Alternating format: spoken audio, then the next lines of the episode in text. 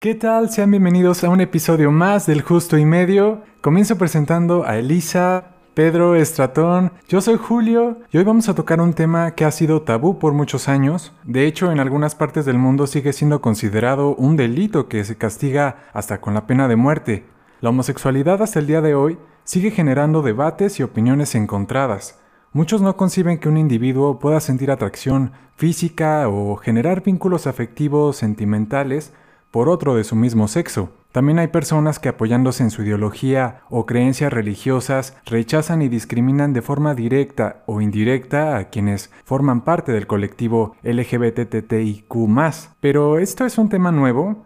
Todos entendemos qué es la homosexualidad, pero puede haber algunos términos que nos confundan un poco. ¿Por qué no empezamos haciendo un glosario de algunas palabras que vale la pena recalcar y entender? Tenemos que tener primero claro qué es el género, el sexo y la orientación sexual. La homosexualidad tiene más que ver con la orientación sexual. El sexo va a ser la cuestión biológica. Se va a referir a con lo que nacemos según nuestros órganos internos y externos. Entonces va a ser definido según tus órganos internos y externos que eres un hombre, una mujer o una persona intersexual, porque se ha encontrado que hay personas que nacen con algunos órganos internos de mujer y algunos externos de hombre. Género se va a referir más a la cuestión cultural, como de manera cultural te dicen que una mujer debe ser, ¿no? Y a esto se le pone la cuestión de femenino, ¿no? cómo debe de comportarse, vestirse y ser una mujer. con el hombre se le diría lo masculino. Puede haber una mujer que sea femenina o una mujer que sea masculina. O incluso también actualmente, eso me gusta mucho, estar un poquito en contra de esta cuestión de género sin identificarse con ninguno de los dos. La orientación sexual es hacia quien tú te sientes atraído de manera ya sea sexual o románticamente. En este caso, cuando te sientes atraído hacia tu mismo sexo, sería homosexualidad. Cuando te sientes atraído al sexo contrario, sería heterosexualidad. Y cuando te sientes atraído a los dos sexos, sería bisexualidad. En este caso, los términos lesbiana y gay van a ser los que vamos a estar hablando. Aunque estas categorías continúan siendo ampliamente utilizadas, hay que recordar que la orientación sexual no siempre aparece en categorías tan definibles y en cambio va a ocurrir en un continuo. Hay personas que en un momento de su vida se sintieron atraídas por algún tipo de sexo y fueron cambiando, Oigan, pero ¿podríamos considerar que siempre ha existido este tipo de orientación sexual en el ser humano? ¿Hay evidencias arqueológicas que hagan referencia a todo esto?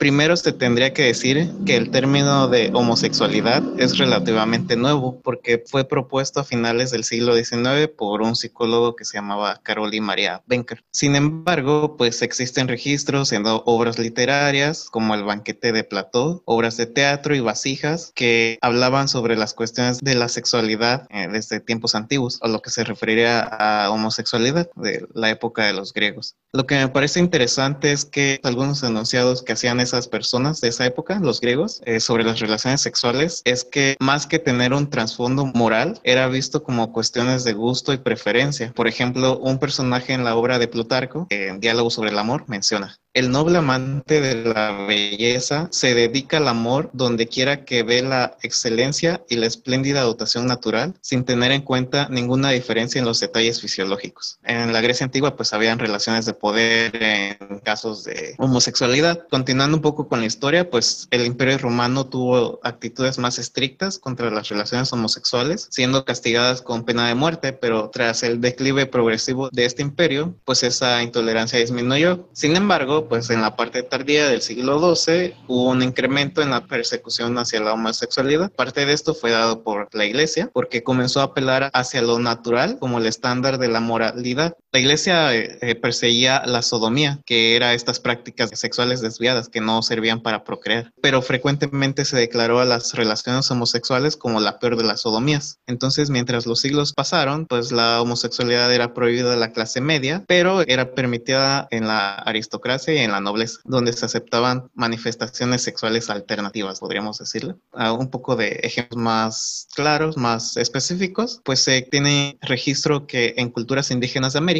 Como la azteca, la quechua y la maya, había manifestaciones de homosexualidad e incluso al principio de la conquista, pues los españoles, eh, influenciados obviamente por la religión cristiana, castigaban con pena de muerte las prácticas homosexuales. Pues esto ha estado en todo el mundo, en culturas asiáticas como en China, Japón y Tailandia, se tiene registro de individuos y relaciones homosexuales que datan desde hace más de mil años. En Japón se me hizo curioso ver que estaba presente en personas que pertenecían a templos budistas y en los samuráis. En Tailandia creo que es más conocido y de hecho nunca ha habido persecución hacia las personas homosexuales en ese país. Entonces, pues las manifestaciones homosexuales han estado presentes a lo largo de las culturas en todo el mundo. Y científicamente, ¿habrá estudios que respalden que la genética influya en que una persona sea homosexual? ¿Existe algo así como el gen gay? La idea de que la homosexualidad tiene un componente genético surgió de estudios familiares y de gemelos que se hicieron a finales de los años 80, donde se observó que hombres gay tenían en contraste con heteros una mayor cantidad de familiares homosexuales. Lo mismo con mujeres no heterosexuales, o sea, ya sea bisexuales u homosexuales encontraron que ciertos genes ubicados en el cromosoma X, había ciertas variantes pues, de estos mismos genes que posiblemente estaban ligados a la homosexualidad en los hombres. Curiosamente, para que realmente los hijos resultaran ser homosexuales, entonces estas variantes genéticas tenían que ser heredadas por parte de la madre, lo cual indicaría como una especie de fenómeno epigenético. Sin embargo, la mayoría de esos estudios que se realizaron en años 80, 90, pues no tenían una muestra representativa y hasta hace unos pocos años con la invención de esto de, bueno, de estas empresas del 23andMe, entonces ya se empezaron a hacer estudios masivos donde se trata de asociar genes con la homosexualidad y realmente no se encontró ninguna variante genética, ningún gen que estuviera relacionado con esta orientación. En el caso de las mujeres, existe evidencia de que hay una mayor incidencia en mujeres que tienen hiperplasia suprarrenal congénita, que pues es un síndrome genético, de origen genético. Lo que sucede es que durante el desarrollo pues tienen ciertos cambios hormonales, entonces al parecer el cerebro de estas mujeres tiende a desarrollarse como el cerebro de un varón. Se ha descrito que si hay una mayor incidencia de mujeres homosexuales que tienen este síndrome. Pero pues aquí es importante aclarar que solamente hay mayor incidencia con respecto a las mujeres hetero, pero no realmente por tener el síndrome significa que va a ser homosexual una mujer, ni tampoco las mujeres homosexuales necesariamente tienen que tener este síndrome. Hablando todavía de esto de si existe el gen gay actualmente, los estudios que se realizan no van enfocados solo a la búsqueda de un solo gen, sino que se está viendo que realmente es algo multigénico, que usa la combinación de varios genes que están participando y también que tiene cierta influencia epigenética. También que esto va a ocurrir, que o sea, se van a manifestar estar el fenotipo homosexual bajo ciertas circunstancias específicas. No te va a asegurar que porque tengas estas variantes genéticas, entonces ya vas a ser homosexual, ¿no? O lo contrario.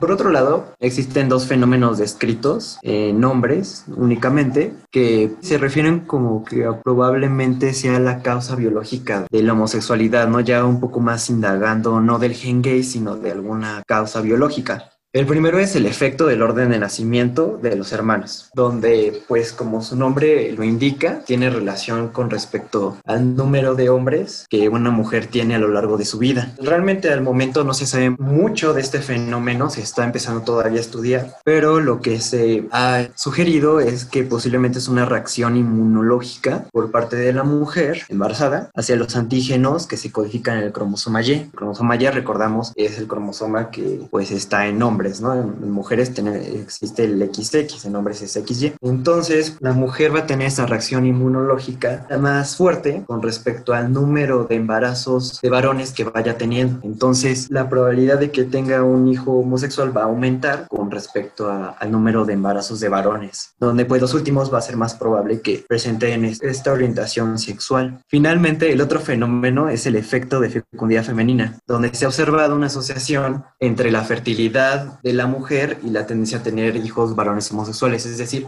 mientras mayor fertilidad tenga la mujer, entonces hay una mayor probabilidad de que vaya a tener un hijo varón homosexual.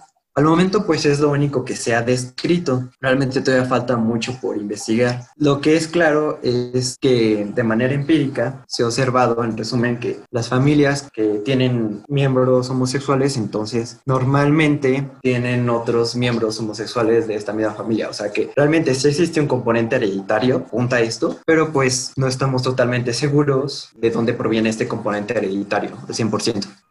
Bueno, por ejemplo, ¿el cerebro de una persona homosexual tendrá alguna diferencia con el de una persona que no lo es? ¿También se ha estudiado este aspecto? Sí, se han hecho estudios tanto en el desempeño de tareas cognitivas como estudios de imagenología cerebral, analizando a las personas homosexuales contra las heterosexuales. Entonces, en un estudio realizado por parte de neurocientíficos de la UNAM, concluyeron que, eh, lo digo textualmente, respecto a los procesos de formación de imágenes mentales, velocidad de pensamiento, cálculo matemático y abstracción, el procesamiento que llevan a cabo las personas homosexuales les brinda habilidades cotidianas para asociar sucesos con mayor velocidad, realizar esquemas mentales, así como deducir niveles de análisis de manera imaginativa. En este estudio evaluaron diferentes procesos cognitivos que se asociaban a lo que les acabo de decir, realizar esquemas mentales, eh, abstracción, cálculo matemático, fluidez verbal, etc. Entonces, vieron un, un, mejor desempeño hacia estos aspectos en personas homosexuales, ya fueran hombres o mujeres. Y bueno, pero a pesar de haber una gran heterogeneidad de datos, pues un metaanálisis, esto es un, una investigación donde hacen una recopilación y hacen un análisis de muchas investigaciones más, donde analizaron artículos dando un total de 244 mil participantes, se encontró una tendencia a un cambio o desplazamiento sobre el desempeño de tareas cognitivas por hombres homosexuales, siendo similar al desempeño de mujeres heterosexuales en ciertos dominios cognitivos, y no encontraron una diferencia en el desempeño de las mujeres homosexuales. Ellas se desempeñaron igual que las mujeres heterosexuales. Sin embargo, pues estos resultados no son determinantes a que personas homosexuales van a desempeñarse totalmente igual al sexo opuesto. Respecto a diferencias estructurales de sus cerebros, al igual que en la parte genética, pues no se tiene eh, todavía una respuesta definitiva se ha encontrado una activación similar de la amígdala de hombres homosexuales, de la amígdala de mujeres heterosexuales. Y un estudio hecho por suecos demostró que existen similitudes en áreas cerebrales de personas homosexuales frente al sexo contrario. Pero otros estudios proponen que la homosexualidad no puede ser manifestada análogamente en sus cerebros, es decir, que podrían no haber tantas diferencias tan marcadas, ¿no? De si haces una resonancia magnética a una mujer homosexual y, a una mujer heterosexual, pues no podrías ver con tanta facilidad quién es quién. Sin embargo, pues sí se han reportado algunos cambios eh, en algunas estructuras cerebrales, pero bueno, no hay como que una respuesta tan definitiva algo que pasa también mucho con estos estudios es que pues ya son en personas mayores de edad, en donde la gran parte de su cerebro ya está madurado. El hecho de que este cerebro entre, por ejemplo, hombre y mujer sea diferente de manera cultural o de manera genética, no la puedes saber porque te saltas todo ese periodo crítico del niño en el que es educado y aparte la cuestión biológica. ¿Quién sabe si realmente el género está asociado al orientación sexual. También no sabemos si aquí en estos estudios están midiendo el género o están midiendo la orientación sexual o si pudieron controlar algunas de esas variables.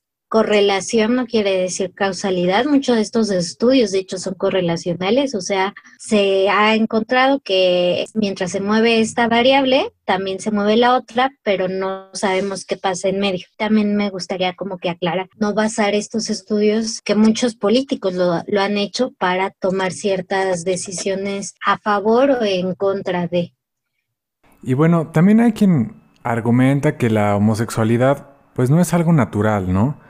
Pero podemos observar este fenómeno en otras especies y podrá tener quizás una función que sea biológica o evolutiva? Algo que muchos se han preguntado es si una persona pues nace homo o en el entorno donde vive hace que pues se vuelva, ¿no? Se vuelva homosexual. Entonces, por el momento es imposible de responder qué tiene mayor peso, si el componente nato o el ambiente. Lo que se ha encontrado en especies animales que se reproducen de manera sexual es que pues parece ser que inclusive es algo nato y en algunos casos puede que cambie a lo largo del tiempo, sobre todo en el género femenino. Es lo que se ha encontrado en otras especies. Algo interesante de estudiar la homosexualidad en otras especies que no sea el ser humano es que pues estos modelos no tienen un componente sociocultural. Entonces, pues es como más fiable observar el comportamiento homosexual en la naturaleza, ¿no? En humanos, pues, nosotros tenemos este componente sociocultural muy importante que pues va a estar reflejado en nuestras creencias, en nuestra moral y al final de cuentas podemos ver ciertos comportamientos, ciertas tendencias como algo negativo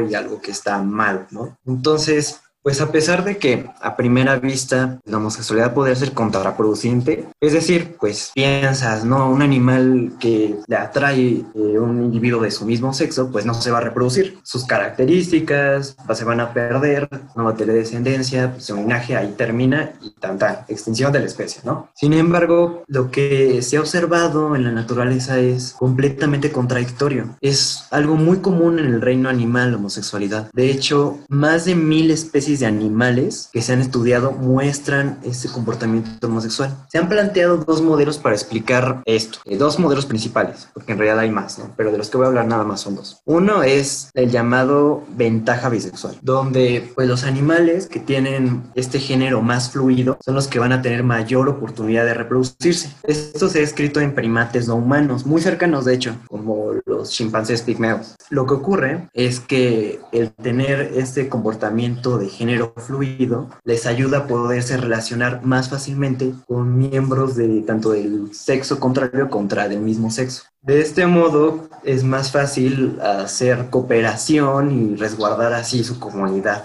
Otro modelo que se ha descrito es el de crianza compartida. Ese también igual en primates, pero la especie que más resalta en este caso son los pingüinos. O sea, seguramente en algún punto escucharon de esta noticia súper escandalosa de los pingüinos gays de Australia, ¿no? Donde dos machos formaron una pareja y adoptaron un huevo que fue abandonado por una pareja heterosexual. Al final del periodo de incubación, la única cría que nació de esa comunidad fue la de ellos. O sea, al parecer eran como buenos padres, ¿no?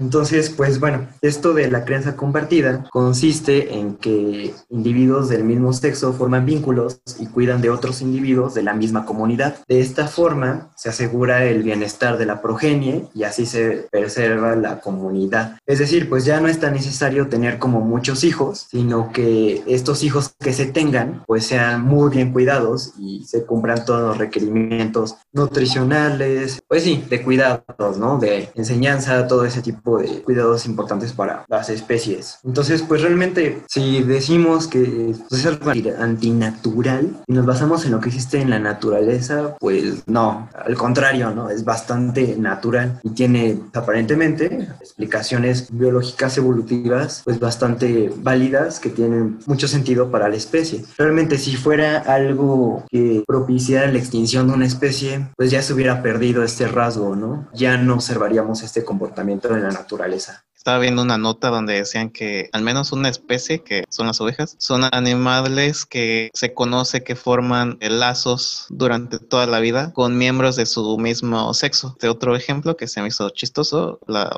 tortuga más vieja del mundo, que tiene 186 años, estaba un poco enojada, ¿no? Entonces sus cuidadores pues le introdujeron una pareja que la llamaron Federica, pues creyeron que era una tortuga mujer y entonces Jonathan, que es la tortuga viejita, y Federica pues estuvieron felices, comían juntos, dormían juntos y tenían muchas sesiones de apareamiento. Pero pues los cuidadores se preguntaban por qué no producían ninguna descendencia, por qué no daban tortuguitas, ¿no? Entonces un día Federica tuvo revisión médica por una lesión en su caparazón y pues descubrieron que Federica era un macho. Entonces, estos ejemplos en la naturaleza están presentes, ¿no? Entonces, igual, no soporta nada la idea de que la homosexualidad sea algo antinatural. En cambio, es lo más natural que existe, ¿no?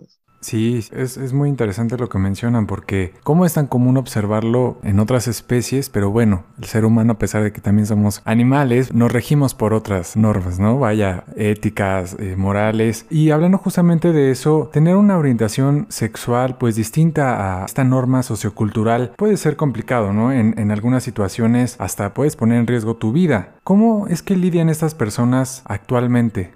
Casi siempre la mayoría tiene experiencias de algún amigo, familiar o de uno mismo de cuestión de discriminación, estigma, ya sea exclusión social, como abuso físico y psicológico, solo porque te guste una persona de tu mismo sexo, ¿no? Cosas como acoso, persecución, aliación económica es algo que se suele ver mucho en esta población. También la experiencia de discriminación, pues no solo es en áreas a veces de escolar o la familia, también se ha encontrado en el empleo, por ejemplo, en la atención médica e incluso en las relaciones interpersonales significativas. Por eso mismo, varios estudios sugieren que estas experiencias, ya sea de discriminación o estigmatización, van a colocar a las personas homosexuales en mayor riesgo de tener angustia mental todo el tiempo. Si lo ponemos en relación con los estudios que nos está diciendo este Pedro, puede ser algo ahí que esté interviniendo, influyendo en cómo tú te desempeñas cognitivamente también. Porque de hecho no sabemos entonces si que te gusta otra persona hace que tenga ciertas diferencias cognitivas o más bien es la discriminación, cierta estigmatización que hay que hace que tengas este estrés mental y que cambie cómo te vas a desempeñar cognitivamente. Entonces es muy difícil saber en esta cuestión de cerebro y de cognición causa qué y por eso se menciona mucho que es esta correlación. También por eso recalcar que la discriminación y la estigmatización generan demasiada estrés mental en las personas. Entonces, imagínate, tú tienes mucho miedo de que te vayan a atacar, te vayan a insultar, te vayan a hacer algo el grado de vulnerabilidad en el que está tu cerebro, toda la cuestión mental es que se ha encontrado que hay un mayor riesgo de suicidio en personas tienen mayor estrés traumático, depresión mayor, ansiedad generalizada o incluso abuso de sustancias.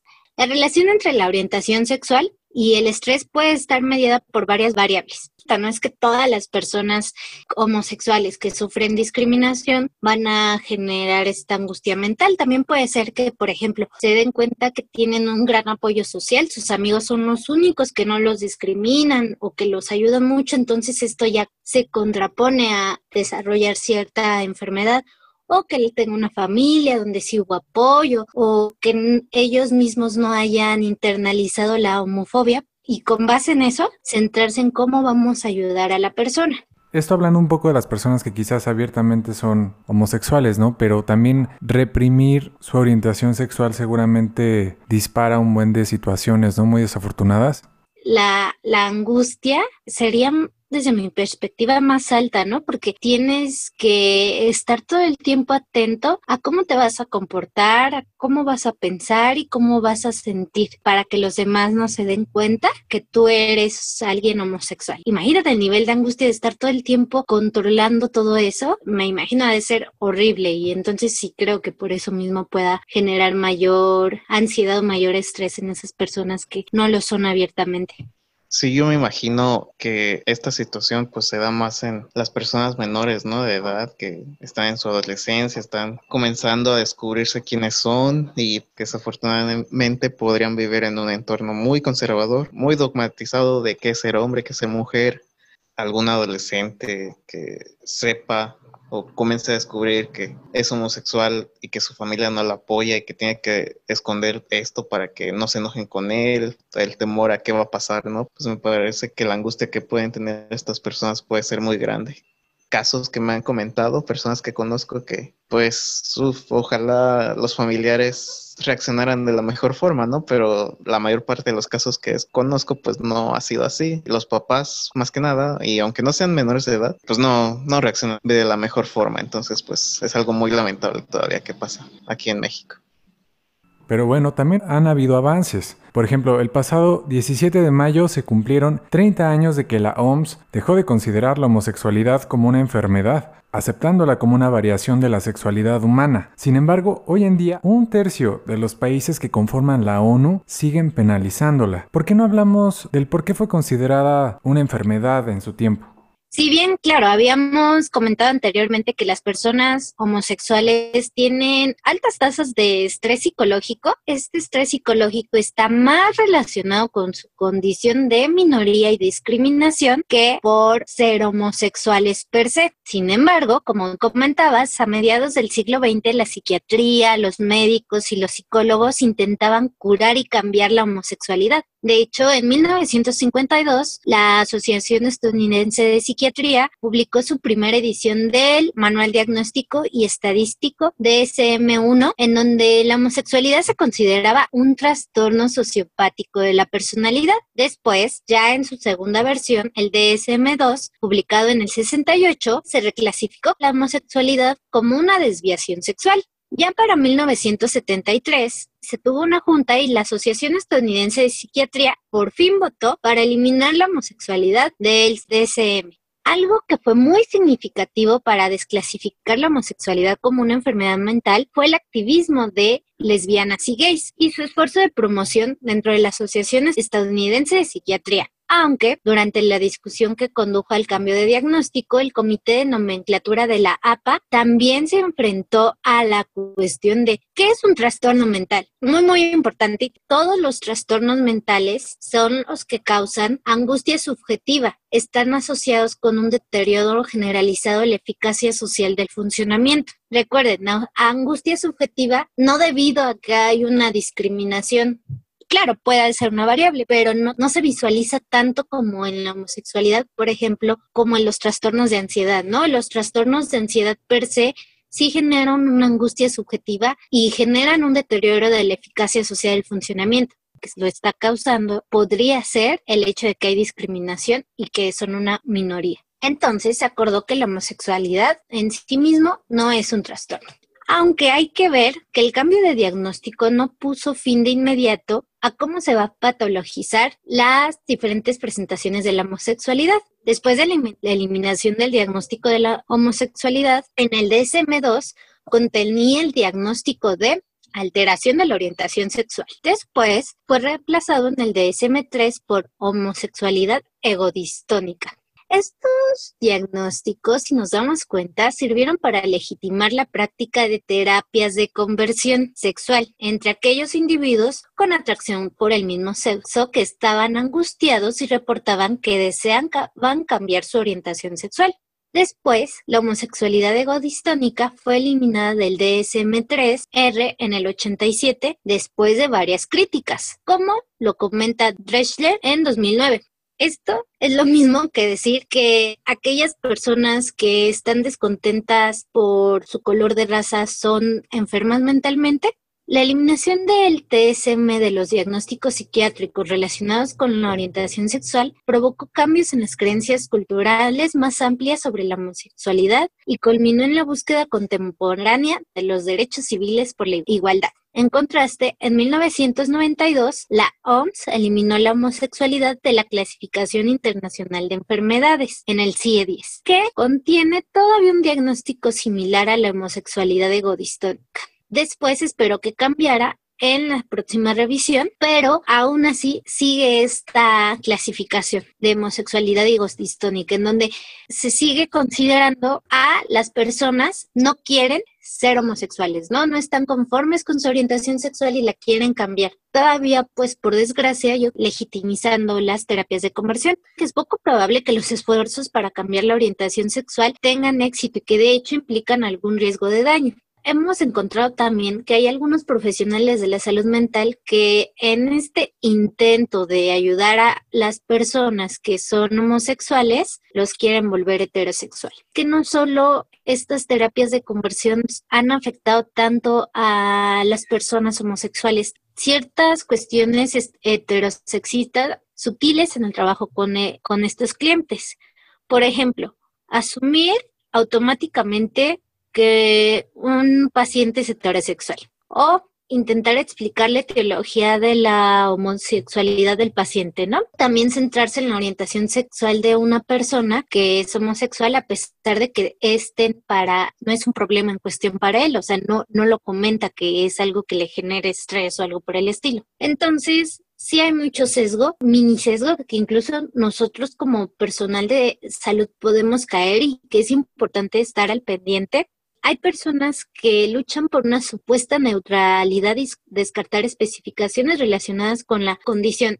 Es como decir también que estas personas tú tratas de tratarlo con neutralidad en cuanto a su bagaje histórico-cultural, sin tomar en cuenta que después de todo es una minoría y por ser minoría muchas veces tienen esta cuestión de discriminación a veces nosotros los psicólogos trabajamos con sesgos cognitivos, ¿no? Cuestiones que no están basadas en hechos. Pueden estar en riesgo de ser discriminadas por los otros y no intentar ayudarlos, situaciones de violencia o cuestiones por el estilo, esas terapias de conversión que mencionas obviamente son prácticas que atentan contra los derechos humanos, ¿no? Muchas veces. Afortunadamente este año ya se consideran un delito, están prohibidas al menos en la Ciudad de México. Se espera que sea un paso adelante, ¿no? Para que se regule en todo el país y se haga conciencia de, del daño que puede tener una persona que acude realmente por más la presión social, ¿no? Que, que por una convicción propia. Pero bueno, regresando un poco al pasado, un hecho que valdría la pena mencionar, creo, son los disturbios de Stonewall, un bar gay de Nueva York, los cuales dieron origen a lo que hoy conocemos como marchas del orgullo e iniciaron el movimiento de liberación LGBT. Esto fue en una madrugada del 28 de junio de 1969. Hubo una enorme revuelta en, este bar. Dejó como saldo un agente con una herida en la cabeza y 13 manifestantes arrestados, todo derivado de la violencia que ejercía la policía y todos los años que llevaban siendo oprimidos. Cabe recalcar que en ese entonces las relaciones sexuales consentidas entre hombres o entre mujeres eran ilegales en todos los estados de Estados Unidos, excepto Illinois. Las personas homosexuales no podían trabajar para el gobierno federal o el ejército, y si salían del armario les negaban la licencia para ejercer muchas profesiones, como el derecho o la medicina. Las manifestaciones antes de estos hechos eran pacíficas, calmadas, pero después de este levantamiento se convirtieron ya en exigencias con indignación. Esto dio paso a la formación del Frente de Liberación Gay y que posteriormente se organizó para lo que fue la primer marcha llevada a cabo exactamente un año después de lo ocurrido en Stonewall.